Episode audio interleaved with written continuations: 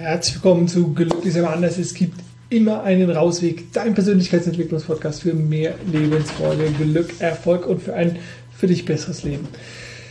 Heute wieder eine ganz spezielle Podcast-Folge. Ich habe ein Interview geführt, welches gerade zu Ende gegangen ist mit dem lieben Philipp. Philipp Lump, Musiker. Und ähm, fragst du dich vielleicht, was hat das mit Persönlichkeitsentwicklung zu tun? Ähm, das wirst du merken, im Interview, denn der Philipp hat auch seinen eigenen Weg äh, herausfinden dürfen mit den entsprechenden Stolpersteinen oder ja, Gewissensbissen und all das, was so dazugehört. Und ähm, jetzt aber genug gespoilert. Viel Spaß beim Interview.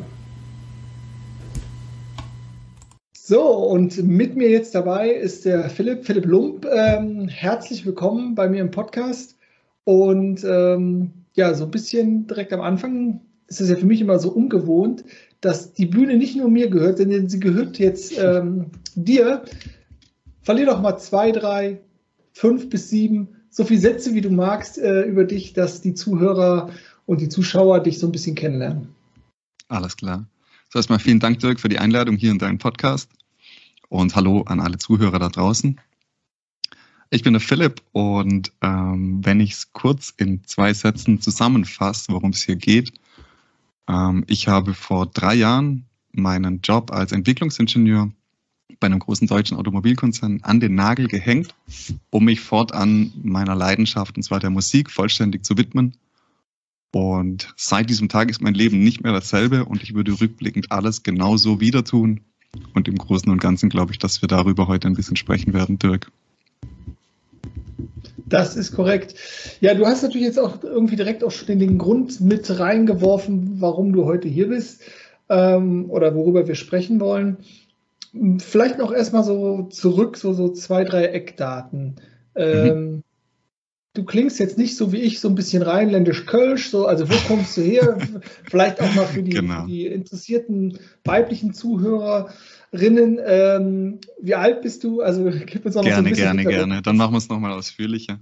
Also ich bin 33 Jahre alt, ich werde am 1. Juli, werde ich 34 dieses Jahr.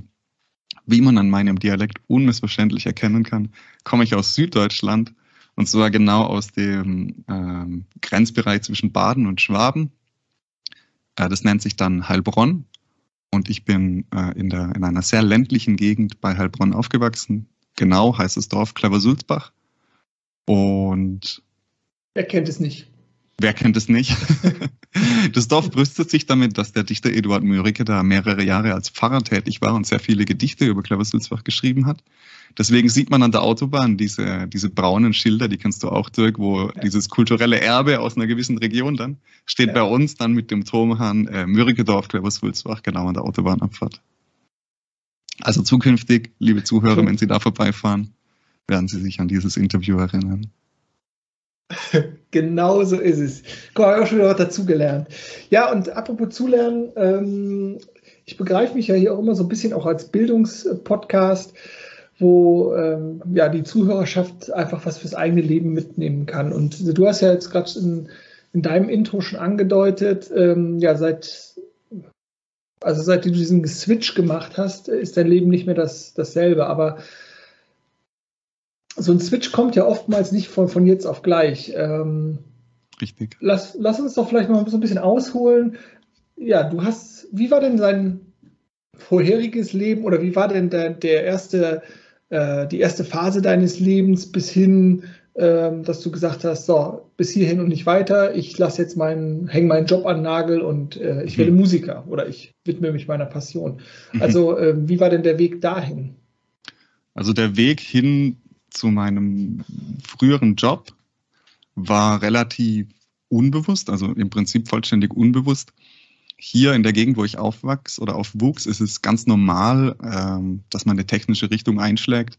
Es ist ganz normal, dass man äh, nach der Realschule eine Ausbildung in einem technischen Beruf macht. So habe auch ich das gemacht. Und dann war das, äh, war das ja logisch, dass man danach noch studieren geht, so sein Abitur nachholt, studieren geht, weil dann verdient man besser, hat man den besseren Job. Also habe ich das halt auch gemacht habe das nie groß hinterfragt und bin dann bei einem großen deutschen Automobilkonzern gelandet. Mit 26 war das damals, habe das auch überhaupt nicht hinterfragt. Da gibt es auf einmal ein dickes Gehalt, so man ist viel auf Geschäftsreisen, man hat coole Kollegen. Das sind alles, also der Arbeitgeber an sich und der Job, das ist alles nicht zu hinterfragen. Das ist alles gut, so wie es ist. Nur habe ich mir selbst halt nie die Frage gestellt, was willst du denn eigentlich? Und es war sehr fremdbestimmt. Letztlich, ähm, woran das lag, kann ich gar nicht sagen. So, man, man plätschert halt so vor sich hin und irgendwann ist halt so dieses Thema Bewusstheit und Selbstentwicklung in mein Leben gekommen. Das war damals durch ein Buch, was mir mein äh, Kumpel gegeben hat. Das kennst du sicher von diesem Robert Irgendwaskowski, Rich Dad Poor Dad, wo man mhm. so die, die Grundelemente von Arbeitnehmer und Arbeitgeber sein ein bisschen analysiert. Ich mal kurz in die Kamera. Ah, genau. Das ist gerade hier sogar, genau. Also, und, und ohne da jetzt groß so in dieses äh, Gründertum oder Selbstständigkeits, äh, diese Notwendigkeit der Selbstständigkeit reinzugehen, war das für mich halt das erste Mal der Kontakt zu Literatur, die sich mit solchen Themen auseinandersetzt und auch dich dazu anhält, dich mit dir auseinanderzusetzen. Und dann war es halt so, glaube ich, dann zu dem Zeitpunkt, das war irgendwann so mit 27, 28, da waren wir auf Rucksackreisen in Südostasien, als mein Kumpel und ich darüber gesprochen haben. Er hat es auch von einem Kumpel gekriegt, das Buch. Also das ist so, so eine äh, quasi wie Flüsterpostprinzip werden, glaube wird, glaube ich, diese oder gewisse Literatur einfach so unter, unter Menschen geteilt. So kam das auch bei mir an. Und von dem Tag an, würde ich sagen, war wie so ein Samen gepflanzt im Kopf. Und dann ist der halt so gewachsen bis zu einem Punkt, wo man dann von außen betrachtet irgendwann solche radikalen Entschlüsse trifft, wie ich schmeiß das jetzt alles hin, so. Ähm, das wächst ja natürlich über Jahre hinweg und, und, und man fängt an, sich zu hinterfragen, den, den, den Ist-Zustand zu hinterfragen. Und ja, so kam ich dann zu dem Entschluss. Ja,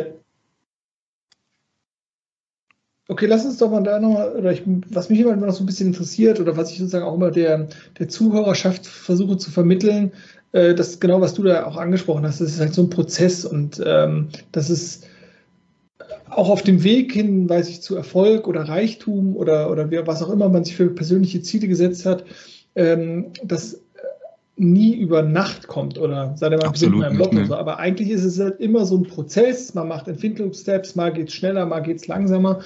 Und aber irgendwann ist halt einfach dieser Punkt erreicht, wo, ja, wo, wo dann eine Entscheidung oder die Entscheidung vielleicht auch nach außen hin sichtbarer werden und sich dann auch dahingehend einiges dann ja, im Außen zeigt. Ne?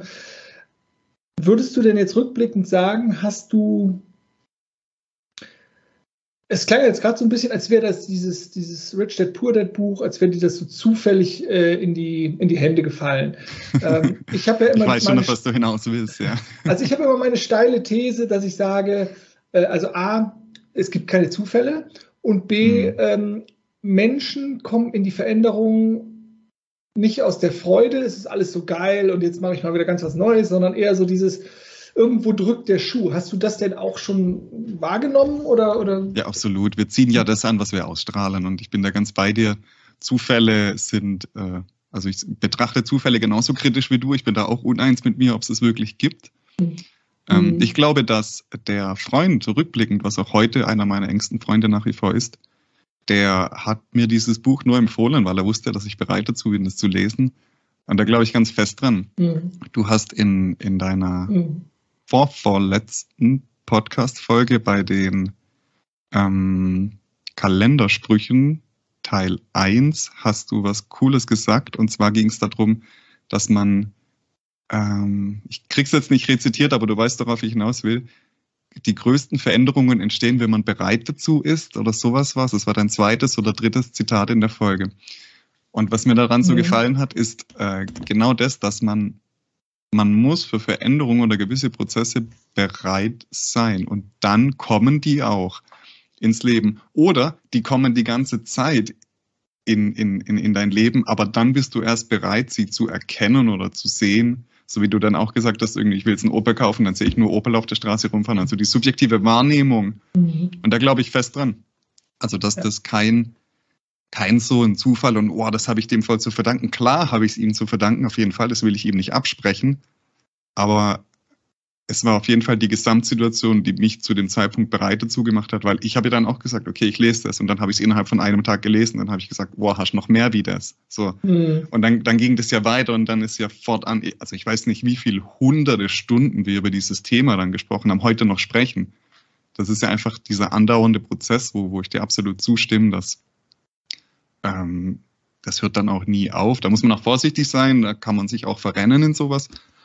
Aber das hört ja nie auf und, und deswegen, ja. Ja, ja ähm, ich glaube, es ging da äh, bei dem von dir angesprochenen Zitat, äh, ging es darum, ähm, ach, jetzt hatte ich es gerade noch, ne? Und dann ich, wollte ich den Gedanken wieder festhalten. Thema, Thema Achtsamkeit, ne? Sprechen und Denken. Ähm, das äh, sinngemäß so von wegen, dass die Zeit, ah, Zeit, wenn die Zeit reif ist, kommt die richtige Idee oder, oder ach. nee, ich weiß auf jeden Fall, was du meinst und ich erinnere mich auch noch daran an die, an die Beispiele und ich glaube, es ist so, ähm, ich finde, oder sagen wir umgekehrt, finde ich halt immer so spannend zu merken, gibt es vielleicht äh, oder verpasst man halt äh, im Leben so viele Möglichkeiten und so viele äh, spannende Ideen und so viele tolle Kontakte, weil wir halt einfach unser Leben so selektiv wahrnehmen ne, weil wir so, so, so eng durch die Gegend laufen und, und immer nur in den Routinen und das hat man halt immer schon gemacht, so wie du deinen Werdegang so beschrieben hast, ja, hier macht man halt irgendwas Technisches, eine Ausbildung und dann ist man auf einmal im Job und das ist irgendwie auch alles ganz cool, man verdient gutes Geld, man ist unterwegs, hat Anerkennung etc. pp, aber irgendwas Richtig. ist halt noch nicht so, so, ja, so ganz geil. Ähm, hast du denn okay, du warst dann total gierig sozusagen auf, auf ähnlichen Stuff. Bei mir, du hast auch das schöne Beispiel gesagt, ja, dann ging das Buch irgendwie so im Freundeskreis rum. Bei mhm. mir war das mal, dass ich dachte, diese ähm, ah, von Timothy Ferris, glaube ich, diese Vier-Stunden-Woche. Mhm. Das ist so ein, so ein äh, Rationalisierungs-, Optimierungs-, Zeitoptimierungsbuch. Das ging, hatte gefühlt innerhalb von, von drei Monaten, hatte das ja wirklich der halbe Freundeskreis gelesen. Äh, das war mal so ein, so ein Buch, was hier wirklich so viral ging irgendwie. Ähm, du hast dich also so ein bisschen so ein bisschen eingefuchst ähm, als ausschlaggebende sozusagen diese das Rich Dad Poor Dad. Und wie ging es denn dann dann weiter? Also war es dann hungrig auf, auf mehr Input? Ähm, vielleicht für die, die das Buch nicht kennen, Rich Dad Poor Dad äh, ist jetzt ja jetzt oder würde ich zumindest nicht nicht so 100 Prozent oder nicht so voll in diese Persönlichkeitsentwicklungsschiene packen, sondern beschäftigt sich halt einfach auch viel mit dem Thema Finanzen, wie der Titel Richtig, Unternehmertum. Warum genau. ist es sinnvoll, Arbeitgeber und nicht Arbeitnehmer zu sein? Das ist der Kerninhalt des Buches so. Trotzdem sticht es so ein bisschen an, dass man halt hinterfragt, was man tut. Das finde ich schön in dem Buch, dass man es nicht einfach nur tut und für richtig empfindet, ja. sondern was sind die Interessen des Staates und was sind deine persönlichen Interessen so. Dass man das einfach mal verstanden hat. Mhm. Ja. Also auf jeden Fall ging es dann weiter, und, dass ich äh, hungrig wurde, so klar, logisch man, man, wenn man anfängt, so Literatur zu konsumieren, zu lesen, ich höre sie immer, also ich bin, bin ein sehr schlechter Leser, dazu bin ich viel zu unruhig von meiner Person, aber ich höre äh, sehr viel, was vermutlich auch damit zusammenhängt, dass ich Musiker bin. Ähm, deswegen habe ich einfach Dutzende Bücher gehört und dann fing es halt irgendwann, habe ich irgendwann auch die Bücher bewusst oder die Hörbücher bewusst weggelegt, weil es mir dann noch zu viel wurde an einem gewissen Punkt, so nach einem Jahr, eineinhalb. Und habe dann mal für mich so gesagt, so Philipp, ähm, was machst du jetzt aus dem ganzen Wissen so? Was machst du jetzt damit? Oder irgendwie musst du auch in die Aktion kommen, es bringt dann nichts, ähm, dann ständig nur dieses Zeug zu konsumieren, abends befriedigt einzuschlafen, weil man irgendeine leuchtende Erkenntnis wieder hatte, so. Ähm, das führt zu keiner Veränderung. Die Veränderung müssen wir dann selbst sein. Und dazu habe ich mir einfach viel Zeit genommen und viel reflektiert. Und früher oder später dann meinen Entschluss getroffen, äh, mich zu distanzieren von diesem Job. Könntest du denn sagen, weil äh, das ist, glaube ich, ein super wichtiger Punkt, ähm, du sagst halt ja, es muss jetzt, also es darf dann auch was passieren. Ne? Also es reicht halt nicht nur äh, theoretisches Wissen zu haben, sondern es ist halt die Umsetzung. Und das ist so, mhm. so zentral ähm, äh, Könntest du, wenn du daran zurückdenkst, war das, oder vielleicht ist es ja auch immer noch, wenn so ein Prozess oder der, das Leben geht ja weiter, ne? aber war das mit von, von Ängsten begleitend, war das von Unsicherheit begleitet, Voll. war das von Unruhe ja, begleitet? Wie, wie war das? Ich mache mir heute noch jeden Tag ins Hemd so, da bin ich ehrlich. Mhm. Also ich habe heute noch jeden Tag Momente, wo, wo jemand immer, wo, wo mein Kopf zu mir sagt, sag mal, Philipp, geht's eigentlich noch so? Was machst du hier gerade so? Mhm. Und, und Natürlich kriegt man das auch vom Umfeld mit. Natürlich gab es viele Konversationen mit meinen Eltern, mit meinen Geschwistern, mit meinen Freunden. Nicht, dass sie mir äh, das abgeraten hätten. Mein Umfeld steht voll und ganz hinter mir, da bin ich sehr dankbar dafür. Jedoch ist ja klar, mhm. dass man über dieses Thema auch mal kritisch spricht und dann sagt, Philipp, bist dir sicher so? Was sind denn deine Argumente? Und das schätze ich auch sehr. Ich persönlich habe meine Argumente, ich habe sie emotional wie logisch und an manchen Tagen sind die stärker und an manchen Tagen sind die dann schwächer in meiner Wahrnehmung. Die Kontraseite ist immer existent, immer. Und in jedem Moment, wo was schief läuft, wird die lauter und stärker so. Und es ist eigentlich im Grunde genommen immer nur ein Widerstand dagegen und sich immer wieder bewusst darüber werden, hey, warum mache ich das? Und natürlich hat man dann die schönen Momente, aber diese, diese schönen Seiten von einer, von einer Künstlerkarriere, das ist, das ist ein, ein von, einer von 100 Tage so. Oder lass es einer von 50 mhm. Tage sein in der Saison, wenn man mehr unterwegs ist. Ähm, genauso gibt's aber einen von 50 Tage, der richtig scheiße ist. So. Und, und deswegen, mhm. ist, ich glaube, es ist einfach nur, das wird nie weggehen wenn man, wenn man auch großen Künstlern zuhört, die sind genauso von Unsicherheiten geplagt und von Ängsten. Weil mit, mit dem Erfolg steigt die Erwartungshaltung zu dem, was du tust, deine eigene wie die externe Erwartungshaltung.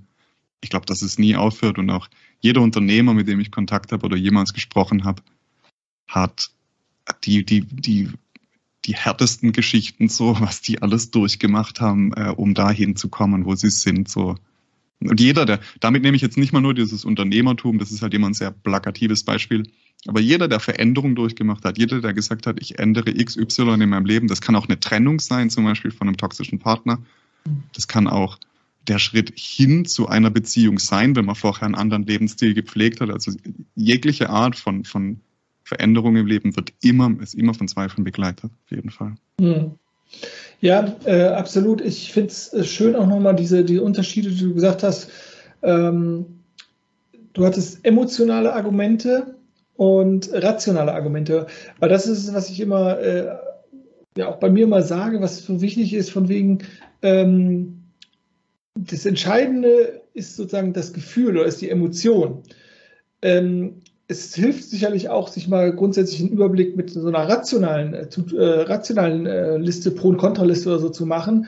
Aber, äh, und das hast du so schön beschrieben, dass äh, gerade in den Phasen, wo es vielleicht nicht so gut läuft, wo der Support vielleicht nicht so da ist oder wo der Erfolg vielleicht nicht so da ist oder wo mehr Stolpersteine oder Hindernisse auf dem eigenen Weg stehen, äh, da hat natürlich ähm, die Stimme im Kopf die hat natürlich, die kriegt natürlich Feuer dann. Ne? Ah, war mhm. das eine gute Entscheidung? Oh Gott, warum hast, machst ja, du das denn? Und die Sicherheit hättest du doch haben können, ne? Und so. Und das ist so, ähm, das ist aber nicht die Gefühlsseite, die das, ne? und das finde ich halt so wichtig, immer, immer wieder klar zu haben. Ähm, und dieser Anteil in uns, der diesen hohen Anteil nach Sicherheit hat und dass, dass das alles safe ist und dieses Kontrollding und äh, in der Regel ist genau das, was man natürlich als Künstler oder was man vielleicht auch als, als Unternehmer oder, oder Freiberufler ja vielleicht nicht so sehr hat, weil man eben gucken muss, wo kommt der Auftrag her, der nächste, wo kommt das nächste Arrangement her, etc. pp. Und ähm, jetzt hast du aber auch sowas angesprochen wie äh, wo ich dann immer, wo ich dann immer natürlich so hellhörig werde als, als Achtsamkeitstrainer auch, äh, dass ich sage, dann werden, je erfolgreicher ich werde, umso mehr steigen die Erwartungen von anderen, aber auch von mir selber. Ähm, zu einem würde ich sagen, muss das automatisch so sein? Und das andere wäre, ähm, oder wie, wie gehst du da vielleicht mit um? Oder, oder ähm, also der Punkt, den ich, den ich so schön finde oder so wichtig finde, oder wo ich gerne erstmal drauf hinaus äh, würde wollen, ist, dass ähm, wie gehst du mit deinen eigenen Erwartungen an? Also äh, äh, um, also ähm, weil das kann ja total erdrückend sein. Also ich glaube, es ist ja immer dieses, diese, diese, dieser Ausgleich zwischen den Extremen, also nicht vielleicht nicht zu hohe Erwartungen haben und Richtig. ja, wie, wie machst du das? Der, wie du schon gesagt hast, der Schlüssel, der liegt irgendwo dazwischen, weil wenn man keine Erwartungen an sich selbst hat, dann wird man nie etwas erreichen. Und wenn man zu hohe Erwartungen an sich selbst hat, dann wird man irgendwann von seiner eigenen Gegenstimme besiegt werden, glaube ich. Weil man da ja dann nie rankommt. So. Und ich glaube, dass das jeder, der seinen eigenen Weg geht, egal worin jetzt, das lernen muss einfach. Was ist da das richtige Maß? Was treibt, wie viel Erwartung treibt mich persönlich genug an, aber macht mich noch nicht kaputt? Und ich glaube, da macht es immer Sinn, dass man ähm, sich, nie, also dass man das Prinzip des nicht mit anderen vergleichen verfolgt, sondern dass man sich immer mit sich selbst vergleicht. Das finde ich das sehr wichtig. Denn ja, ganz plakativ, wenn ich mich jetzt äh, mit, mit einfach Künstlern vergleiche, die drei Jahre schon länger äh, das tun, was ich tue, dann werde ich immer hinterherhinken. Wenn ich jetzt aber schaue, okay, pass auf, ziemlich genau vor einem Jahr habe ich mein erstes Album released und guck mal, was jetzt schon alles passiert ist, dann denke ich auf einmal so, uh, krass, das ist alles in einem Jahr passiert. Mhm. Ähm, ich glaube, so um deine Frage zu beantworten, der Schlüssel darin ist halt zu überlegen, was sind sinnvolle Erwartungen, was macht jetzt Sinn von meinen nächsten Schritten zu erwarten und auf keinen Fall äh, die Ergebnisse von diesen Schritten mit anderen Menschen vergleichen, weil das führt auf jeden Fall zu Frust. Hm. Okay, also der, der, die Messlatte sollten, sollten die eigenen Erwartungen sein, beziehungsweise die eigenen Ziele und das eigene Wachstum. Absolut. Okay. Ja, bin ich, bin ich natürlich äh, bin ich bei dir. Ich denke, ähm, ich, wir können nur, wir können eigentlich nur verlieren. Oder, aber das, das ist oft das, was wir, was wir so gerne machen. Ne? Dann, ah, guck mal, der, der ist schon erfolgreicher und der ist so bekannt und der hat das und das. Und, ne? Das ist voll schlimm, ey. Und ähm, mir fällt das dann oft so auf, ähm, wenn dann so Gedanken bei mir reinkommen und dann denke ich so, warte mal, ich will doch gar nicht so sein wie der. Ich will das doch gar nicht so machen. Ich mache doch mein eigenes yeah. Ding. Ja, ja, und genau. trotzdem hat hier oben die Stimme im Kopf mich in diese Vergleichs Geschichte gejagt ja. und ich denke so, okay, ertappt wieder mal. Ne? So, und ja, ja, sehr cool.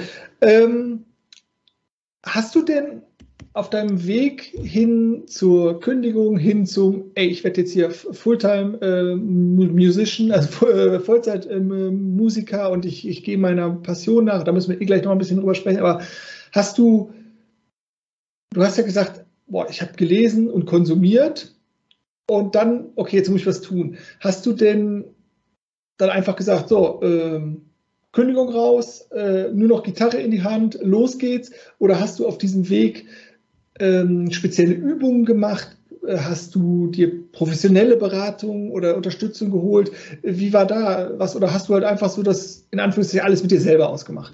Okay, verstehe. Ähm, also aus beruflicher Sicht war es so, dass mein Arbeitgeber das Einreichen von sogenannten Sabbatjahren ermöglicht hat. Und das war natürlich ein sehr bequemer Weg, um das mal so in der, in der Light-Version anzutesten. Mhm. Das, so, so, ein Sicherheitsnetz noch, ne? Absolut, absolut, ja. ja. Das würde ich auch jedem empfehlen, vor allem jedem, der gerade zuhört und vorhat, in die künstlerische Richtung zu gehen, da nicht gleich alle Zelte abzureißen, weil das ist viel zu unsicher. Künstler sein ist einfach ultra mhm. unsicher. Und ähm, da würde ich, wenn, wenn möglich, immer, immer noch, äh, solange es geht, ein, ein sicheres Ding, ein sicherer Strick oder so an der Hand behalten. Ihr wisst, wie ich es meine. Weil für mich war das damals sehr bequem. Ich bin damals, der Vertrag war Sabbatjahr für zwölf Monate. Und ich hatte ähm, durch die vielen Geschäftsreisen etc. Ich war ja nie zu Hause, hatte also nie die Gelegenheit, Geld auszugeben, hatte ich ein bisschen was auf der hohen Kante, mhm. ähm, womit ich die Produktion von meinem ersten Album mit acht Titeln drauf mir leisten konnte. Das war alles terminiert, das habe ich durchgerechnet mit einem Tonstudio etc. Das war dann alles fix. Und so ging das dann in die Produktion. Ich hatte dann professionelle Beratung im Bereich Musikproduktion natürlich durch die Leute, die, die in dem Tonstudio gearbeitet haben. Allein hätte ich das nicht hingekriegt. Habe mich dann aber durch die viele Zeit, die ich hatte, natürlich reingefuchst, war dann auch lernen, lernwillig, so wissbegierig. Und so ging das dann an und dann kam Corona. Also diese Entscheidung war vor der Pandemie, da war die Pandemie auch noch nicht in Aussicht. Und ja. ich bin dann gegen Ende dieses Sabbatjahrs, fing die Pandemie dann an. Und dann war es bei meinem Arbeitgeber so, dass äh, Arbeit knapp war und deswegen konnte ich ohne Probleme noch ein zweites Sabbatjahr einreichen, was eigentlich nicht gegangen wäre. Mhm. Aber die waren auf Deutsch froh, damit sie mich weg hatten, nochmal ein Jahr so. Ja. Also ohne das jetzt böse zu meinen, weil halt einfach knapp war so Arbeit. Ich habe die Zeit auch gebraucht, denn mein Album war nicht fertig. Und ich habe es dann im zweiten Sabbatjahr fertig gekriegt. Und dann ging es in Richtung äh, Promotion etc. Und dann kamen so die ersten Buchungen rein etc. Auf das Antworten auf das Album dann. Mhm. Und dann, die Pandemie hielt an, also war es für mich möglich, ein drittes Sabbatjahr zu machen, was ich natürlich dankend angenommen habe. Äh. Und nach, dem, nach der Beendigung des dritten Sabbatjahres, es war erst jetzt im April dieses Jahr, nee, also quasi 1. April dieses Jahr wäre dieses Sabbatjahr dann zu Ende äh. gegangen, ist erst die offizielle Kündigung rausgegangen. Genau, das ist also brandaktuell. Und genau so mal als groben Abriss, wie das dann mhm. wirklich technisch abgelaufen ist, sage ich mal, und was da meine Gedanken waren. Und nochmal zusammengefasst, ich hatte also drei Jahre dieses Sicherheitsnetz. So. Ja um jederzeit wieder zurückkommen zu können. Mhm. Und der Prozess hin zu dem, oder, oder, also, weil du hast ja jetzt gesagt, okay, da war schon, ähm, also, oder für mich klang das jetzt gerade so, das war halt schon, da war schon längst klar, ich werde jetzt Musiker und ich ziehe ah, okay. das jetzt durch, aber auf dem Weg dahin, da stelle ich mir, also weil es ist ja oftmals so, der Weg zur Entscheidung ist ja oftmals viel härter, als wenn die Entscheidung ausgesprochen ist oder, oder in der Umsetzung sich befindet. Ja, also, absolut. Wie war absolut. denn der Weg zu, zu der Entscheidung? Also der ist ganz witzig, weil ähm, es standen tatsächlich zwei Dinge zur Auswahl und ähm, du wirst jetzt grinsen, wenn ich dir das erzähle. Ich hatte eigentlich vor, in diesem Sabbatjahr äh, meine zweite Leidenschaft zu machen, nicht die Musik, denn ich habe äh, zu dem Zeitpunkt wollte ich eigentlich Designer für High Heels werden, für Schuhe. Ich habe angefangen, ähm, da ich ja CAD-affin bin, ich kann das ja, ist also Computer-Aided Design, ähm, Schuhe zu designen am Computer, die mit 3D-Druckern, die Sohlen, also die Unterschuhe auszudrucken, mich mit dem Thema auseinanderzusetzen und ich wollte eine eigene High Heels Marke etablieren tatsächlich. Das war die eigentliche Unterfangung, die ich vorhatte. Und der Grund, warum nichts daraus wurde, ist, weil also ich war immer hin und her gerissen. Ich war über, über zwei Jahre hinweg war ich hin und her gerissen. Meine besten Freunde können da ein Lied davon singen. Mache ich die Schuhe oder mache ich die Musik? So, ich wusste es nicht. Ich hatte keine Antwort drauf. Ich habe beides und ich mache auch beides noch total gern. Ähm, und ich habe mich erst zwei Monate vor Antritt in dieses Sabbatjahr für die Musik entschieden. Und nicht ich habe mich entschieden, äh, sondern es war damals so, dass ich ähm, stehen gelassen wurde von einer Frau, in der ich halt, in die ich Hals über Kopf verliebt war. Und das hat mich so aus der Bahn geworfen, ähm, dass ich damals ein Lied geschrieben habe, quasi, um, um, um sie zurückzugewinnen, so, so äh, quasi richtig teeny-mäßig. Also ich heute drüber grinsen, aber das Lied ist auch nach wie vor äh, brot ernst gemeint. Und das war damals ein Moment, wo ich ähm, auf einer Veranstaltung war in Stuttgart auf einer großen Bühne in Stuttgart, wo ich dieses Lied dann zum allerersten Mal live performt habe vor ungefähr 300 Menschen. Und der Moment und die Resonanz auf dieses Lied waren so überwältigend für mich an diesem Abend, dass von dem Abend an es in meinem Kopf kein Entweder-Oder mehr gab, mhm. sondern da war klar, es wird die Musik. Und da kann man jetzt auch wieder von Zufällen sprechen oder nicht. Ich weiß es nicht. Ich glaube nicht. Also ich glaube felsenfest daran, dass das alles so hat passieren müssen in meinem Leben, ähm, dass mir da quasi das, das Universum, wenn man so sagen will, ein Zeichen gegeben hat. Und dass auch diese ganze Sache mit, der, mit dieser Frau genauso hat passieren müssen, um das in mir auszulösen, ähm, dass es genau richtig war. Denn, um noch ein Stück tiefer da reinzugraben, ich bin von meiner Person her sehr introvertiert und sehr schüchtern, sehr zurückhaltend. Und äh, in dem Moment, wo ich da, als ich da auf der Bühne stand, weil ich so große Schmerzen hatte wegen dieser Frau, war es mir so egal, was alle von mir denken. Ich wollte einfach dieses Lied ausdrücken, dass ich zum ersten Mal in meinem Leben erlebt habe, wie ist denn das, wenn man wirklich ehrlich ist mal so und das dann so ehrlich als Künstler ausdrückt so ehrlich nach außen trägt.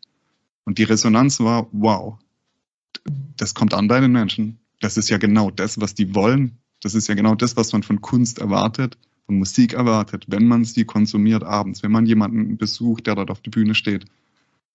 Und da sind so viele Fragen für mich beantwortet worden, die ich in zwei Jahren, in 24 Monaten davor nicht beantwortet kriege. Hat Gänsehaut, wenn ich drüber rede, nicht beantworten konnte. So, die sind an dem Abend beantwortet worden. Und gleichermaßen hat es dann dieses Feuer in mir entzündet, das bis heute brennt und immer größer wird, diesen Weg so zu gehen, weil ich das so wie kurz probieren durfte, kurz testen durfte, was da für eine Magie im Ausdruck von Kunst vergraben liegt. So, ja. Ja, mega. Also vielen, vielen Dank auch für das, für das äh, offene Teilen. Und ich konnte das äh, richtig fühlen, dass du äh, und fühlte mich direkt. Ich, also ich hatte gefühlt, ich, ich weiß genau, was du meinst. Ich weiß, ich weiß, ich weiß, was der Philipp meint. Das ist so, das ist so, dieses, man hat dann diese, diese unglaubliche Klarheit, die nichts Rationales ist, sondern so, so ein Gefühl hoch X ist. Also so auch so, genau. die so, ah, so kann sich das anfühlen, es einfach zu wissen. Also so in, in so einer Bedeutungsschwere ja. irgendwie. So klang das auf jeden Fall für mich. Und, auf jeden Fall. Und ähm, ja, ich äh, kenne das aus anderen, aus anderen Momenten und das ist natürlich etwas absolut Großartiges. Äh, und danke, dass du es auch geteilt hast jetzt hier. Gerne. Ähm, was, was ich noch schön fand jetzt, ähm, was wir vielleicht auch nochmal mitnehmen können für, für alle, ähm, dieser Struggle, den du da so ein bisschen erlebt hast. Also vielleicht war es auch kein Struggle äh, im klassischen Sinne, aber so dieses, hm, ist es A, ist es B? Und das ist, finde ich, mich auch nochmal wichtig, einfach hervorzuheben, dass oftmals die Unklarheit vor der Klarheit steht. Also dass es oftmals so ein Hin und Her ist und man nicht wissen, es nicht genau weiß, wohin man, wohin die mhm. Reise geht und dass das ein Prozess ist und dass ja manchmal solche Zufälle, solche, ähm, dass die dann einfach den Unterschied ausmachen können. Ähm, hast du denn, ja, ich meine, oder ist natürlich alles hypothetisch. Ich dachte jetzt gerade so, hm, ähm, bis zu diesem Zeitpunkt, wo die, wo die junge Dame dich da verlassen hat und so, äh, war da die Tendenz eher für die, für die High Heels oder, oder äh, so, dann dachte ich, ja, es ist einfach, sowieso, ist einfach wahrscheinlich schwer zu beantworten und eigentlich ist es auch müßig, aber ähm, also sie lag tatsächlich eher auf den Schuhen aus, mhm. aus genannten Gründen, wie ich auch den anderen äh, beruflichen Werdegang damals eingeschlagen habe, als mhm. logischer war. Ja. Wenn, wenn du mich heute fragen würdest, Philipp, mit was würdest du eher Geld verdienen? Ganz klar die Schuhe.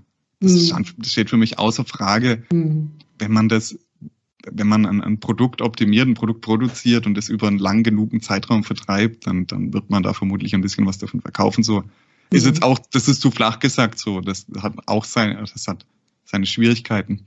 Aber es ist leichter als Kunst, weil für Kunst gibt es keine Nachfrage per se. Niemand verlangt nach diesem neuen Singer-Songwriter aus Heilbronn. Niemand. Niemand mhm. braucht den. Brauchen wir Musik? Ja. Aber brauchen wir jetzt speziell mich? Nein. Mhm. Und ähm, klar kann man das theoretisch auch auf die Schuhe übertragen. Aber da ist einfach eine, ja, dieses, ich kann es auch schwer in Worte fassen, einfach. Das ist eine ist Kunst und das andere sind Produkte so und, und uh, Kunst ist irgendwie einfach immer am schwersten so. Es juckt einfach niemanden so. Es juckt einfach niemanden. Ja, ich meine, das ist ja das Schlimme gewesen, auch, ich meine, du hast eben auch die Pandemie ja schon mal angesprochen gehabt, äh, dass so die Künstler ja wirklich noch ganz in einem ganz anderen Ausmaß als jetzt Solo-Selbstständige oder Freiberufler ja einfach komplett vergessen wurden. Irgendwie so, ne? Mhm. Da ist halt, ist halt brotlose Kunst, wen interessiert. Ne? ja. Und, und äh, eigentlich ist es sozusagen das, was es, was es uns ausmacht, ne? als Menschheit oder als, als Kulturen. Voll. Irgendwie ist es halt genau das. Ähm, ähm man stelle sich eine Welt ohne Musik vor, so und da braucht man gar nicht mehr weiterreden. So. Also Musik begleitet jeden Menschen jeden Tag. Mhm. Es gibt ja. ein Subset von Menschen, lass es ein Prozent sein, die haben keinen Bezug zu Musik. Es gibt solche mhm. Menschen, die interessiert mhm. das nicht aber das bildet nicht den Durchschnitt, äh, stellt nicht den Durchschnitt dar. Und, und eine Musik, eine Welt ohne Musik, eine Welt ohne Kunst, da nehme ich jeden mhm. anderen Künstler auch mit rein. Es gibt Künste, also Musik ist wohl eine der gefragtesten Künste, mhm. wo jetzt hingegen, was weiß ich, Malerei vermutlich nicht so gefragt ist, ohne die Malerei da abzuwerten. Aber jede Kunst hat einen gewissen Bedarf und eine Welt ohne Kunst ist sicher nichts Erstrebenswertes. Ja, ja ich, ähm, ach, ich weiß noch gar nicht, ich glaube, es war äh, Churchill damals im Zweiten Weltkrieg, äh, der sagte, natürlich lassen wir die Theater und die Museen auf, äh, wofür würden wir denn kämpfen, wenn wir sie zumachen würden?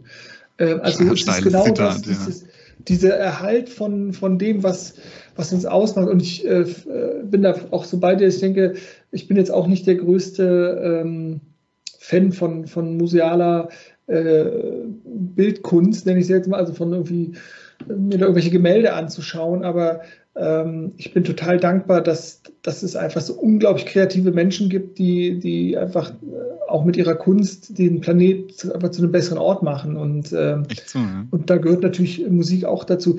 Was du jetzt gar nicht gemacht hast, eben, du hast den Titel dieses Liedes, welches du da äh, bei deinem ersten größeren Auftritt äh, äh, dann zum Besten gegeben hast, du gar nicht genannt. Wie, wie hieß denn, oder wie heißt das Lied? Warte. Warte.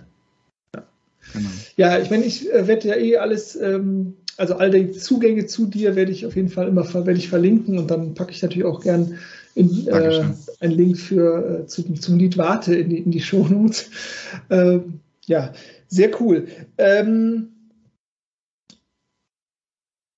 Künstler, und äh, du hast eben so gesagt, niemand wartet auf den nächsten äh, Singer-Songwriter aus Heilbronn. Die Zukunft, also sagen wir so, die Zukunft könnte dich was, könnte was, was anderes dich, äh, dich lehren oder uns lehren. Ähm, Möglich, ja.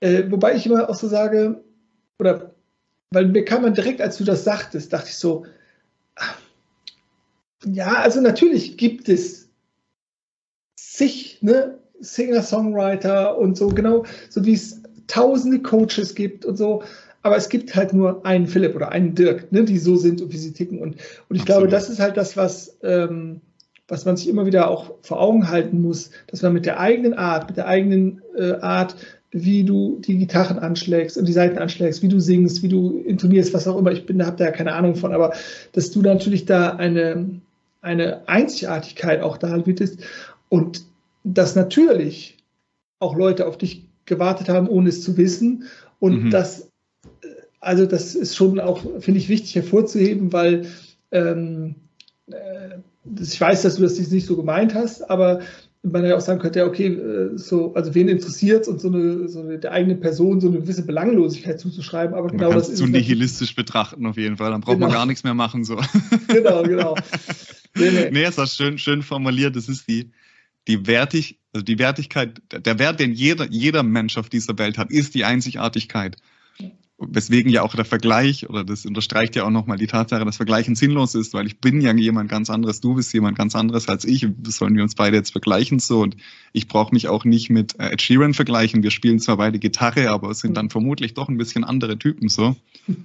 Und ähm, ja, unterstreiche ich auf jeden Fall. Und das ist ja auch genau das, was das Feedback, was man kriegt als Künstler. Ähm, abseits irgendwie jetzt so von, oh, ich finde deine Stimme schön oder, oder ähm, so, wenn, wenn die Feedbacks, sage ich mal, tiefergehend werden, und da gibt es krasse Momente, die man erleben darf als Künstler, nach der Show irgendwie auf dem Parkplatz oder, oder, oder ähm, beim Ausgang oder so, dann den Menschen mal wirklich auf einen zukommen und wirklich was sagen, ähm, sind sehr, sehr, sehr, sehr persönlich immer und sind dann in der Regel dadurch entstanden, dass man auch was sehr, sehr, sehr Persönliches gesagt hat, entweder zwischen den Liedern oder in dem Lied selbst, wo eine Person dann einfach so krass damit resonieren konnte und oh Gott, so, also, also da gab es echt verrückte Momente. So, ich werde zum Beispiel einen Moment nie vergessen, wo das war der letzte Auftritt vor der Pandemie. Das war, ich glaube, die, die ersten Lockdown-Maßnahmen wurden an einem Donnerstag verhängt und ich war mittwochs noch auf so einer, auf so einer offenen Bühne und da kam, äh, bin ich den Parkplatz gelaufen, hatte in der Hand meine Gitarre, meinen Gitarrenkoffer, einen Rucksack auf und nehme gerade so den Rucksack runter, stehe an meinem Auto und dann kommt eine Frau auf mich zugerannt, Philipp, Philipp, Philipp, Tränen in den Augen, so, ähm, warte. Und dann ähm, sage ich so, hey, ist alles in Ordnung? Ja, ich habe dich gerade, ich saß in meinem Auto und habe mit meinem Freund telefoniert, Kumpel, also nicht ihr Freund, es war ein Kumpel, äh, und habe ihm von deinem Auftritt erzählt. So, und jetzt sehe ich dich gerade hier und dann hat es mich einfach überwältigt, deswegen musste ich jetzt zu dir her. So. Und, und, und dann war sie völlig fassungslos. Und ja, hast du noch einen, einen von deinen Flyern? Und das klang dann für mich so, wie als will sie einfach was fragen, so jetzt. Dann hole ich einen raus aus meinem Rucksack. Und dann sage ich, so, ist, alles in Ordnung bei dir? Und dann sagt sie, nee, überhaupt nicht. Und fängt voll an zu weinen. So. Und dann, dann, ich wusste nicht, was ich machen soll, also habe ich sie in den Arm genommen so und habe so gesagt, ey, ich habe keine Ahnung, was gerade in deinem Leben passiert, so, aber, aber so, es wird vorbeigehen, so, halt einfach durch. Dann musste sie noch mehr weinen, ich muss dann auch schon weinen, so. Und dann war es so ein Moment und dann drückt sie sich von mir los, gibt mir einen Kuss auf die Backe und sagt so, ja, du bist ein toller Mensch, Philipp. Dreht sich um und rennt wieder weg. So. Und dann stand ich da mit diesem Gitarrenkoffer und es regnet so, steig ein in mein Golf, fahr nach Hause so mit Radio aus und den Scheibenwischer an. So dieser Moment, du weißt, was ich meine, so, okay, was ist hier gerade passiert? Und, und ich hoffe einfach, damit sie es, äh, damit sie es geschafft hat. So. Und das meine ich damit, das ist so, das war so krass ehrlich, Dirk, verstehst du? Das war so ungefiltert. Das sehr, sehr berührend einfach. Und, und dafür lohnt sich halt, dafür mache ich es so. Das ist ja genau das, was ich, was ich erreichen möchte. Einfach Verbindung mit Menschen aufbauen und was geben. Ja, ja, ja ich äh, fühle das total und ich äh, habe auch so einige Momente, die mir direkt natürlich dann auch so in den Kopf geschossen kamen, wo ich dachte, ja, also genau das ist es. Ne? Also ob das bei Speakings sind oder bei Workshops oder im 1 zu 1, wo du oftmals einfach so eine Connection aufbaust, wo, weil du halt das von dir preisgibst, was dich wirklich ausmacht, was dich bewegt und eben nicht irgendwie was runternuschelst oder irgendwas erzählst, irgendwelche Plattitüden oder sonst irgendwas, sondern einfach Absolut. du wirklich ehrlich und authentisch bist. Und ähm, und dann entsteht eine Verbindung und dann, dann entsteht Magie und dann entstehen solche Momente, die ja. einfach, ja irgendwie bleiben. Ne? Also und man braucht, oder ich finde, man braucht dann auch das gar nicht zu bewerten. Man, klar, man fragt sich, was hier gerade so passiert, so, aber es ist einfach so von dieser, von dieser, von diesem ehrlichen, wo sich Moment, wo sich zwei Menschen begegnet sind und dann zusammen äh, Nähe empfunden haben und zusammen geweint haben und so. Und ich meine, das ist der Unterschied zwischen uns Menschen und Robotern. Ne? Also ich meine, ja. das ist, ein, wenn wir, ja. wenn wir es schaffen, uns zu begegnen und äh, da ist natürlich Musik eine der tollsten Schnittstellen ne? oder, oder, oder äh, Katalysatoren ne? oder äh, einfach, was es auch, auch oft leichter macht, in die Emotion zu kommen und in die Begegnung zu kommen. Absolut. Ja, sehr Absolut. klasse. Unterstreiche ich. Ist der Wahrheitsgehalt von etwas. Das ist das Einzige, was ja. ich da noch hinzufügen würde. Ich glaube, die Schönheit in allem, was wir tun, liegt im Wahrheitsgehalt, wie wir es tun. Das ist jetzt Beispiel bei dir, deine, deine Programme sind dein Coaching, so deine Seminare. Je wahrhaftiger das ist, was du da veräußerst und tust, desto wertvoller wird es. Und genau das Gleiche ist es bei mir bei meiner Musik. Ich habe mich, hab mich immer dagegen gewehrt, äh, also ähm, so, so Webinare anzubieten, äh, so vollautomatisiert und äh, als Aufzeichnung oder sowas. Ne? Also habe ich mir gedacht, nee, ich möchte, also ich möchte irgendwie diesen, diesen, diesen live authentischen Kontakt haben. Mhm. Ne? Also mir geht es da nicht, also nicht darum, jetzt irgendwie auf Masse oder auf sonst irgendwas. Und da habe ich mir gedacht, das muss ich mir irgendwie beibehalten, weil ich diesen Austausch haben will. Und, und, und, und, und ich finde es dann manchmal so ein bisschen ambivalent, weil ähm, je mehr man irgendwie unterwegs ist oder je mehr man Aufträge hat, umso weniger Zeit hat man ja irgendwie auch und das ist irgendwie, oder es ist natürlich auch, du kannst, wenn du vor 500 Leuten spielst oder so, kannst ja natürlich auch nicht mehr mit jedem dich unterhalten. Das geht einfach nicht, ne, so. Ja, Aber ähm, ich merke halt einfach, dass es genau diese Begegnung, also das, was du beschrieben hast, äh, äh, diese, in diese Richtung gehende Begegnungen einfach so unglaublich wertvoll sind, weil sie also, weil es ist halt das, wo ich denke, ja, deswegen mache ich das. Ja. Deswegen mache ich das. Und ich glaube, es darf sich natürlich irgendwie die Waage halten, weil, ähm, ne, ich meine, wir haben begonnen vorhin mit Rich Dad Poor Dad, wo es ja auch um Unternehmertum und Finanzen geht. Und natürlich wollen wir auch äh, die Miete zahlen können und auch was auf beiseite legen können und ein gutes Leben führen. Aber ich glaube, dieses eben nicht zu vergessen, in Anführungszeichen, wo man herkommt, beziehungsweise was auch wirklich zählt und wirklich wichtig ist. Und das sind halt die Begegnungen mit unseren Mitmenschen und die Erlebnisse. Das ist, glaube ich, einfach total wichtig, das immer wieder sich ja, zu vergegenwärtigen. Ne? Absolut, absolut. Ja. Du, sag doch mal, ähm, wir haben jetzt ganz viel auch irgendwie über die Vergangenheit gesprochen und wie geht es denn jetzt aktuell bei dir weiter? Also die Pandemie ist ja hoffentlich irgendwann mal vorbei. Ich meine, jetzt kommt eh erstmal wieder der, der Sommer und Sommer war ja immer gut, aber. Letztes Sommer war auch schon gut, ja. ja, genau. Also Singer-Songwriter ist ja für mich halt auch immer, ähm, also natürlich irgendwie klassisch, äh, ich denke, ihr aus Köln, ich äh, weiß nicht, ähm, wirst ja wahrscheinlich auch so ein bisschen die Geschichte von Anne-Mai Kantereit kennen, ne? also Absolut. auch so Straßenmusiker. Mhm. Ich stelle mir natürlich dann auch äh, einfach immer ne, mit der Klampfe in der, in der Fußgängerzone stehen. Absolut, ja. ähm, Festivals äh, mit viel Regen und Dixie-Klos. Wie, wie, wie sieht dein Sommer aus? Wohin wird die Reise gehen? Eine Mischung aus dem genannten, was du gerade gesagt hast. also ich habe ähm, die Buchungshäufigkeit eines Newcomers ist natürlich jetzt nicht so hoch wie die von Annemai Kantereit, klar. Ja. Dennoch geht sie jedes Jahr hoch. Und bei mir ist es jetzt so, dass ich das Glück hatte oder den Zufall, den wir so nicht nennen wollen. Ich bin vor äh, drei Monaten circa in Kontakt mit einem äh, sehr ambitionierten Produzenten in Berlin gekommen. Da bin ich auf Empfehlung hingekommen, über drei Ecken. Und äh, beim Stefan Pietz also so heißt mein Produzent, genau. Und mit dem habe ich jetzt schon zwei neue Singles produziert und der glaubt an mich. Der will mit mir etwas umsetzen. Der ist Feuer und Flamme für unser Projekt. Und das wird richtig, richtig gut. So, das läuft richtig, richtig gut schon. Ich bin jetzt regelmäßig in Berlin da oben. Die zwei Tracks die sind auch schon fertig. Wir arbeiten schon an weiteren Tracks. Und jetzt kommen auch erste Booking-Agenturen schon ins Gespräch. Wir arbeiten gerade einfach daran, diese Künstler CI, Philipp Lump, aufs ja. nächste Level jetzt zu heben. Und da haben wir ganz viel geplant für dieses Jahr. Die erste Veröffentlichung ist dann am 24. Äh, Juni, die neue Single, wo wir jetzt auch nächste Woche bin ich in Berlin, drei Tage für ein Videodreh. Ich total hyped, auch mit einem sehr, sehr talentierten Videografen. Und so meine Pläne sind einfach weiter diesen Weg gehen. Mhm. Ich kann zum Glück, bin zum Glück in der Lage, mein logisches Hirn regelmäßig mit neuen Argumenten befriedigen zu können.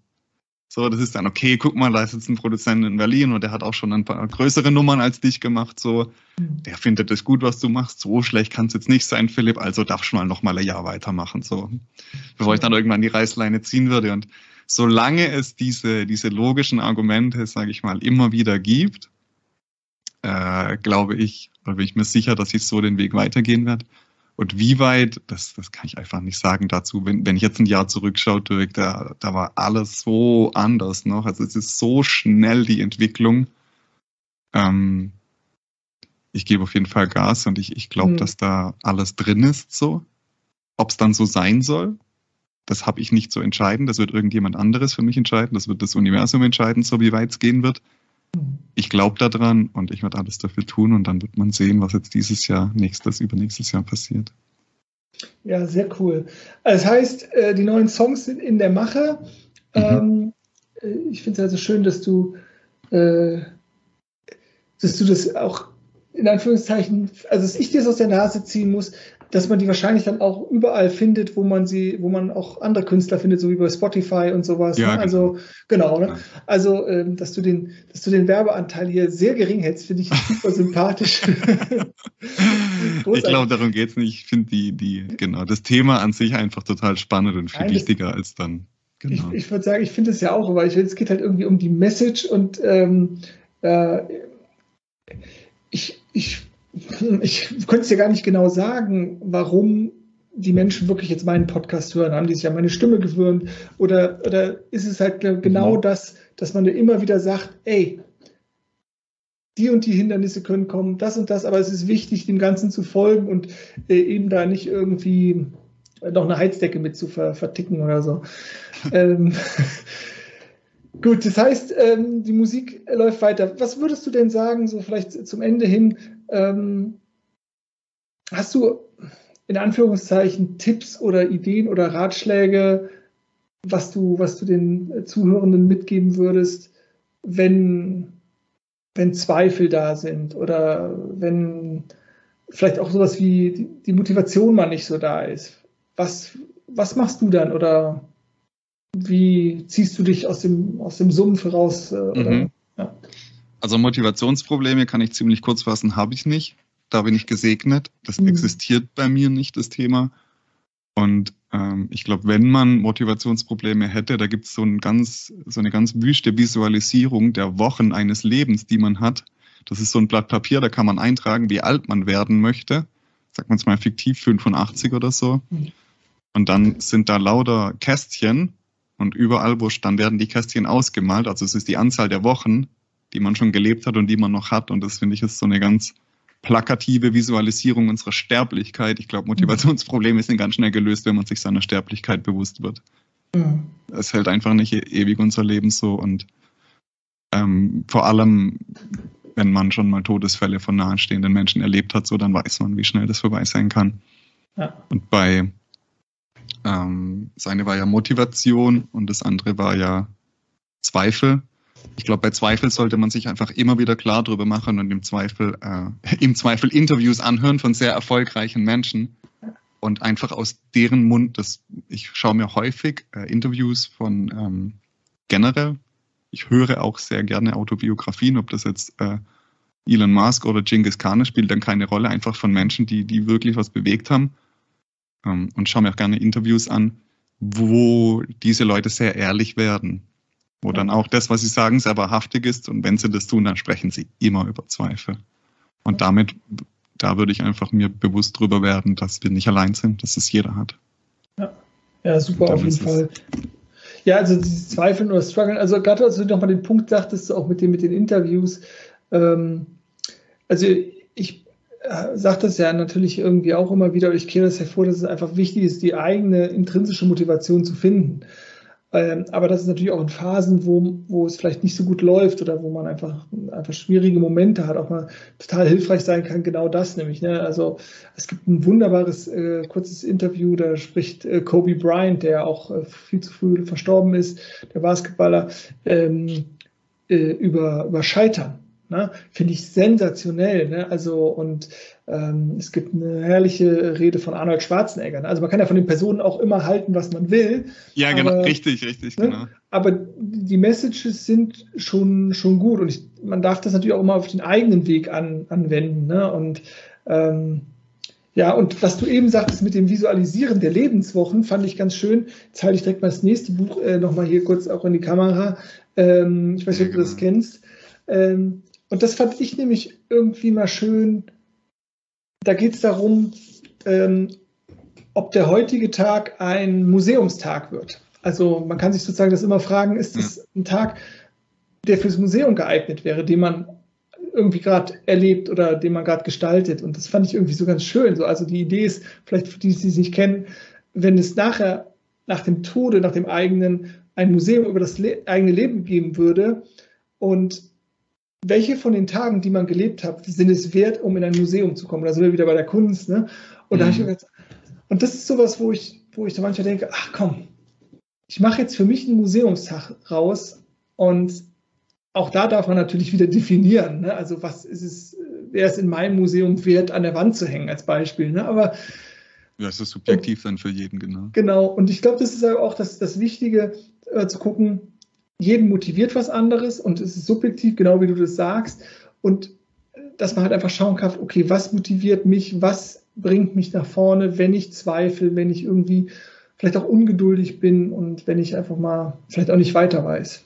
Ja, ich denke, das ist für jede Person äh, funktioniert da was anderes auch besser. So die Dinge, die ich jetzt genannt habe, das sind halt die, die für mich funktionieren, aber da gibt es mhm sicher noch mehr, genau.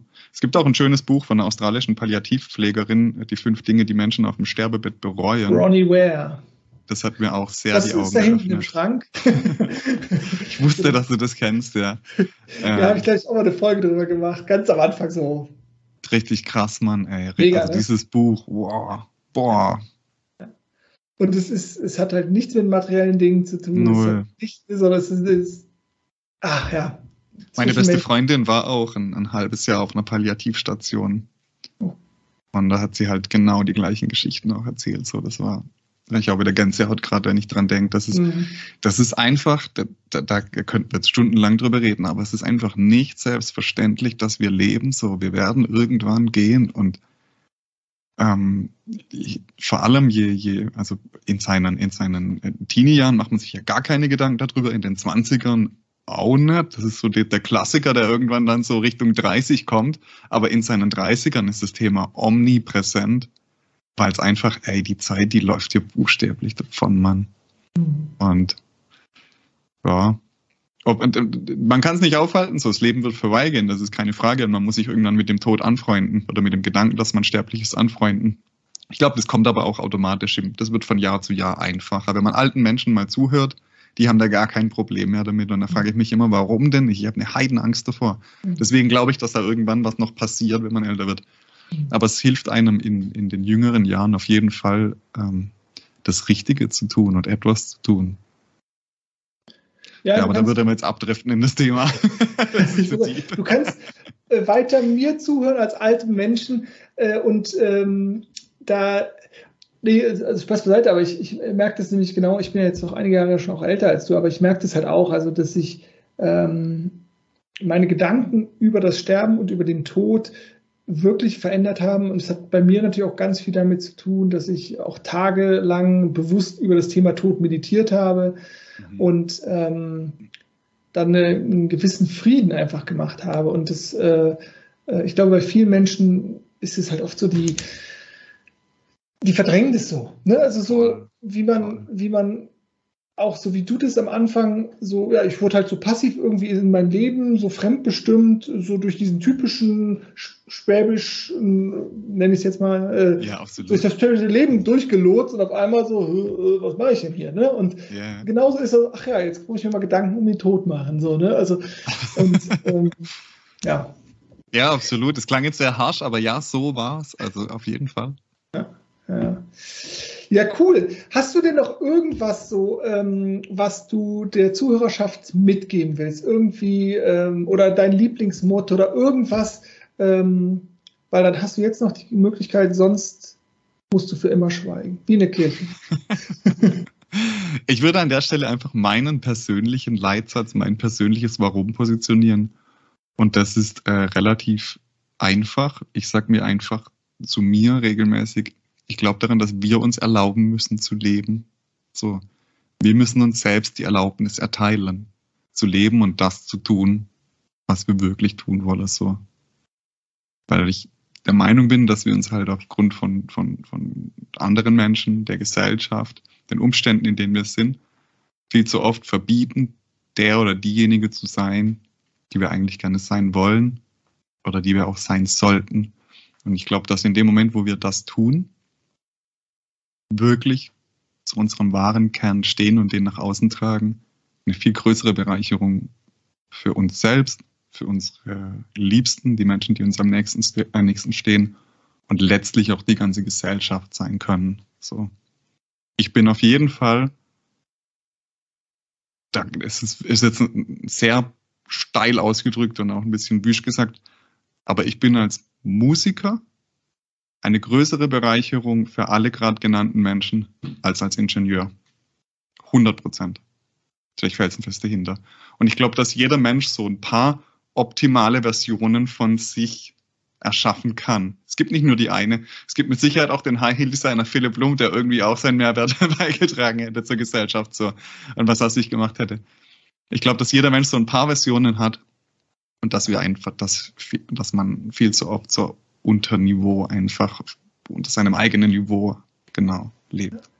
Wunderbar. Potenzial, also, eigenes Potenzial ja, lebt, genau. Ich würde sagen, ich fand, das hast du super cool gesagt. Das will ich jetzt auch gar nicht irgendwie mitschwätzen, aber nochmal diesen letzten Punkt, nämlich, dass es eben nicht um diese Perfektion immer geht, ne, sondern sagen, ey, nicht treiben lassen, sondern eine deiner tollen Potenziale zu entfalten. Ne? So wie es gesagt hast, in einem Paralleluniversum bist du High-Heel-Designer yeah. der, der, Spitzenklasse, weißt du so, ne? Und, mhm. und genau das, und, und das ist, glaube ich, das, nämlich, ey, mach doch das um für dich und für die Gesellschaft und es wird garantiert besser sein als irgendwie so ein stupides, wo du dich immer nur fragst, warum tue ich das? Mhm. Ja. So, mega. Philipp, vielen, vielen Dank. Ähm, ja, danke an dich, dass ich da sein durfte. Ja, sehr gerne, sehr gerne. Also, äh, das ist ja bei mir auf dem Kanal, ich meine, äh, ist ja alles keine, äh, ist ja eher unregelmäßig, aber wenn ich dann ähm, einfach auch mal so nette, charmante Anfragen bekomme und äh, tolle Gäste wie dich, dann, dann mache ich das auch gerne. Mhm. Und ähm, ich werde, wie gesagt, ich werde äh, alle Kontakte zu dir, Handynummer, Brieftaube und äh, Anschrift werde ich verlinken. Und äh, ich bin ganz gespannt, äh, ja, wie dann das nächste Album aussieht, wie es weitergeht. Und äh, erwarte dann für das äh, Wembley Stadion eine VIP-Loge, wenn es soweit ist. Und, äh, das können wir machen, ja, gerne. und äh, genau, wenn ihr ähm, Fragen habt, ja, könnt ihr euch natürlich auch direkt an den äh, Philipp wenden. Wenn aber jetzt ganz viele Fragen hier auch reinkommen würden, machen wir vielleicht nochmal so eine, so, eine, so eine kleine Talk oder machen wir nochmal so eine FAQ-Geschichte. Einfach mal schauen, wie da auch die Gerne. Resonanz ist.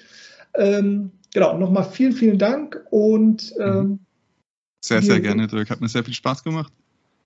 Und dann sehen wir uns entweder in Wembley oder in, keine Ahnung, x Jahren wieder hier in deinem Podcast, wo wir einfach die Folge Folge, die Folge Folge so habe ich noch nie gesagt, die Folge Folge zu dieser Folge veranstalten. genau. Oder wir sehen uns in Heilbronn, also genau. Heilbronn, Köln oder sonst wo, ganz genau. genau. Super Phil. Vielen, vielen Dank. Ähm, Gerne, und ähm, ja, mach's gut. Auch rein dir alles Gute, Dirk.